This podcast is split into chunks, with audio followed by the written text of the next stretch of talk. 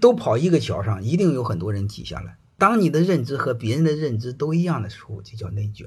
当你和很多人的想法不一样，你就没有压力。你比如孩子教孩子算数，有的把家长给搞得鸡飞狗跳，家长都能疯了跳楼。他那个智商没到那个点儿，你教没有用的。他的智商到的话，你不教他就会了。我儿子托儿所就留了一级，因为我儿子这个上小学时候他不愿意上，他说这个还没玩够呢，就让他晚上了一年。晚上一年他就比同龄人大一岁。这小孩别说大一岁，小孩大一个月，他那个智商就高好几倍的，是这回事吧？所以我们纯粹自我消耗。所以我想说，这个作业那就很简单嘛，让做就做，做不一定非要做对呀，一会儿做完错就错了嘛，开心是最重要的。这要是你别要求做对，你休息时间是不变多了？那你老是批评，那批评就批评呗。这为什么这么干呢？因为被强蹂躏的。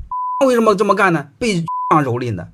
那他们怎么想？你别和他想的一样不就行吗？你管他干什么？你不按他的套路来，不就不内卷了吗？